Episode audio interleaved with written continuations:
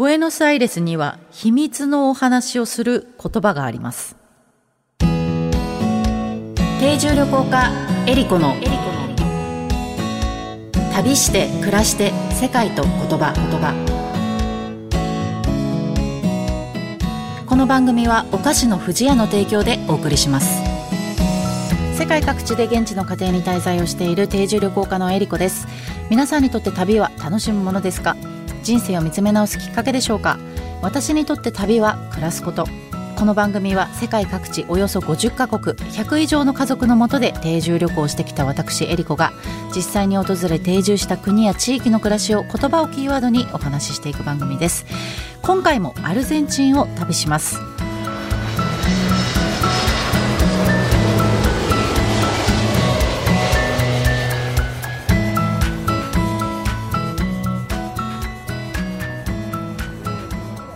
アルゼンチン共和国南アメリカに位置しチリボリビアパラグアイウルグアイブラジルと国境を接しています。国土は日本の約7.5倍人口は4000万人。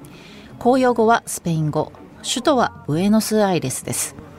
大平原のパンパアンデス山脈北部の砂漠のような渓谷。世界三大幕府イグアスの滝。パタゴニアの氷河と地域によって様々な景観に出会える国です。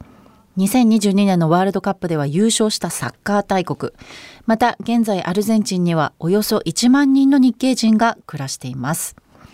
世界ではいろいろな言語が話されていますが、言葉にはその国の歴史や文化、習慣がぎゅっと詰まっています。言葉を知ればその国のことがより深く感じられます。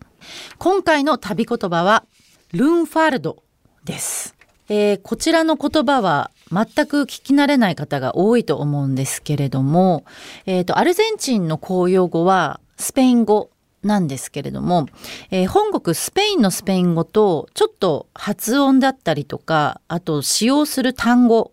えー、動詞、あとは文法も少しあの異なります。えー、私も知らなくて、初めてまあ、あの、スペイン語の留学でアルゼンチンに行ってたんですが、あの、その後でこう、中南米を旅したりとか、スペイン人と話をした時に、なんか全然 アルゼンチンのスペイン語って違うんだって、あの、思ったんですけれども、スペイン語自体は世界で2番目に話者が多い言語なんですね。およそ5億9000万人の人たちが世界中で話す人がいるということで、で、21カ国で話されている言語でもあります。ね、すごいですね。世界に歯を唱えた国、スペイン。アメリカ大陸を中心に、まあ、いろんなところで通じますし、あと、ヨーロッパとかでもですね、あの、学習者が多いので、あの、結構スペイン語で話ができるっていう時もあるんですね。本当にあの、やってよかった言語の一つだなと思ってます。英語ももちろんあの国際的な共通語としてはとっても便利なんですけれども、なんかこう、スペイン語の方があの、フレンドリーな言語だなっていうふうに私は思っていて、英語とスペイン語を話す人だったら、もうどちらかというとスペイン語で話すっていう方が多いかもしれないですね。で、そのアルゼンチンで話されているスペイン語なんですけれども、そのスペイン語の中でもですね、ブエノスアイレスに暮らす人々が使う共通言語というか、俗語みたいなのがあって、それを、えー、ルンファルドというふうに呼んでいます。えー、ちなみにブエノスアイレスの都市に暮らす人のことをポルテーニョというふうに言うんですけども、えっ、ー、とまあ、東京で言うと江戸っ子みたいな感じで、ルンファルドはまあ、江戸弁みたいな あの感じと言ったら分かりやすいかもしれないですね。で、アルゼンチンというと、あの、思い浮かべるものの一つに単語があると思うんですけれども、単語に使われている歌詞っていうのが、このルンファルドというのが使われているんですね。でこのルンファルドが使われ始めたのが19世紀末頃と言われていて、えー、ブエノスアイレスにやってきた移民労働者の間で広がり始めた言葉だというふうに言われてます。アルゼンチンはあのイタリアからの移民が結構多かったんですけどもイタリアのあのロンバルディ州で話されているロンバルド語っていうのがあるらしいんですけど、ロンバルドがルンファルドの語源になったんじゃないかというふうに言われてます。で、方言とはまたちょっと違うんですよ。あの、仲間だけにこう通じる言葉とか、あの、知られたくない話をするときに使ったりもするので、まあ、隠語に結構近い隠語とか俗語って言った方がいいのかもしれないですね。で今でもそのポルテーニョボエノスアイレスの人たちっていうのはこのルーンファルドを日常的にこう使って生活をしているんですけれども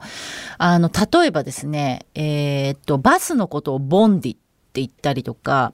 あと道ストリートですね。道のことをシェカって言うんですけどこれあのスペイン語だとカシェになるんですね。でそれを逆にしてこうシェカって言ったりとかあと女性のことはあのスペイン語だとムヘルって言うんですけど、えっと、このポルテーニョあのルンファルドだとミーナって言ったりします。これは多分イタリア語から来てるものかな？近いと思うんですけども。といったですね、単語もたくさんありますし、あと、泥棒という言い方は20個以上あるらしいんですよ。これはまあアルゼンチンっぽいなと思うんですけど。あと、10ペソのことを、 un Diego って言うんですね。で、 un っていうのは一つっていう意味の不定冠詞なんですけども、ディエゴといえば、もうアルゼンチンでディエゴといえばみんなもうあの人しかいないって感じなんですけど、あの伝説のサッカー選手、マラドーナのことを指すんですが、彼がつけてた番号が背番号10番だったんで、 un Diego って一つのディエゴっていうと、あの、10ペソっていう 意味になるっていう、これもすごいですよね。よく考えたなっていう感じなんですけど。本当にアルゼンチンらしいあの言葉なんですが。で、このルンファルとか歌手にね、たくさん使われている単語なんですけれども、実はこうアルゼンチンに行ったらどこでも見れるんじゃない、見れるのかなって言ったら、そうではなくって、あの、ブエノスアイレスの特にこう、単語が発祥したボカ地区で、えー、よく見られるあの踊りです。なので他の地域に行くとあんまり単語って見れるところが多分すごく少ないと思いますね。私もこのボカ地区ってとブエノスアイレスでしか見たことがないんですけども。で、このボカ地区っていうのは港があるんですけども、この場所で1870年頃に、まあ、船乗りだったりとか、あと移民労働者が集まる酒場があったんですけども、そこで生まれたのが、えー、単語と言われてます。で、私の友人にですね、マルタ・ピソさんっていう単語詩人がいるんですけども、滞在中にその彼女の単語の朗読を見に行ったことがあって、で、まあ、単語の踊りもね、観光用ですけど見たことがあるんですけど、単語の詩の朗読っていうのを私は初めて、あの、見に行ったんですけども、まあ、そこで感じたのは、なんて言うんですかね、こう、心の奥にある押しとどめているこう感情みたいなものをまあ、押しこ、全開には出さないんだけど、押し殺しながらこう吐き出すみたいなね、ようなものがあって、まあ、日本にはなかなかない表現ではあるんですけど、何か、こう、親近感というか、なんかいいなって感じる部分っていうのが単語にはあるんですよね。で、以前あのアルゼンチン人とお話をしていて、日本人って世界でも特に単語が好きな国民らしいんですよ。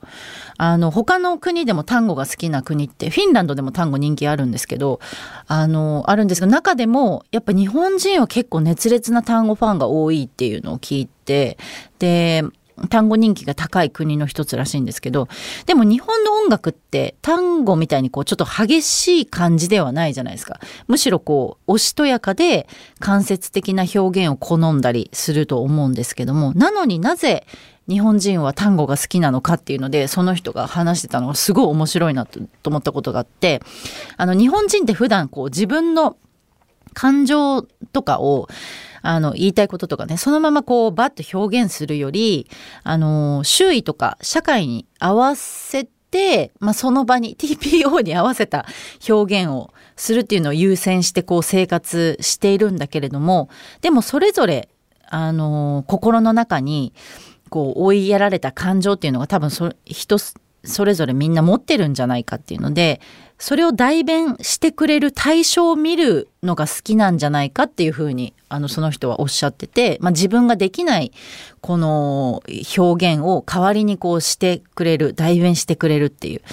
そんな感じなんじゃないかっていうふうに言っててで単語自体もその理不尽な自分の境遇だったりとかまあ社会への鬱憤をこう発散させるものとして発展してきていったので、もうそういった部分っていうのはすごくあるんですよね。なので、日本人もきっとそういった単語のそういう、あの、側面に共感を抱いて好きになってるんじゃないかっていう話をしててああなるほどなと思ったんですけども皆さんももし今度ね単語に出会う機会があったら、まあ、表面的にねこう綺麗だったりとか華麗さとあとまあ華やかさっていうのはあると思うんですけどもそういった部分と合わせて心の隅に追いられた感情をこう爆発させてるっていうそういったような視点を持ってみるとまた単語が違って見えるかもしれないですね。旅して暮らして世界と言葉言葉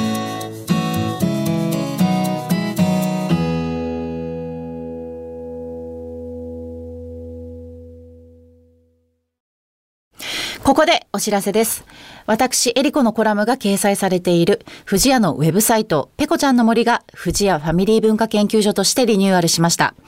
ペコちゃんたちのイラストが可愛く、楽しいサイトになっており、新たな募集企画、ペコちゃんのポストもスタートしました。現在、ペコちゃんのポストでは、キッズイラストとファミリーエピソードを募集中。毎月ご応募いただいた中から一部をサイトに掲載します。ファミリーエピソードはお菓子のプレゼントもあるので、ぜひ応募してみてください。私、エリコのコラムでは、世界のお菓子をご紹介。ペコちゃんとの旅で出会った素敵な世界のお菓子を毎月ご紹介します。この他にもオリジナル壁紙カレンダーがダウンロードできるコーナーなどもあります。富士屋ファミリー文化研究所ウェブサイトは、富士屋ファミリー文化研究所が行う様々な活動を楽しくご覧いただけるご報告の場であると同時に、お客様とのコミュニケーションの場としてもご活用いただけるサイトで、毎月定期更新しています。ぜひご覧ください。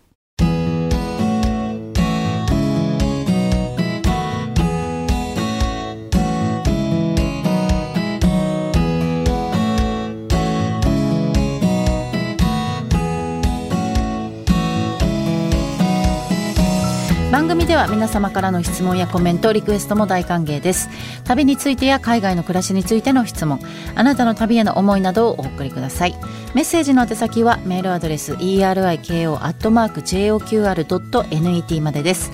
次回の旅の舞台もアルゼンチンをお届けします。今回お話しした旅の様子は私の YouTube エリコチャンネルでも見ることができますのでぜひ覗いてみてください。それでは次回も旅しましょう。旅して暮らして世界と言葉お相手は定住旅行家のエリコでした。チャオ。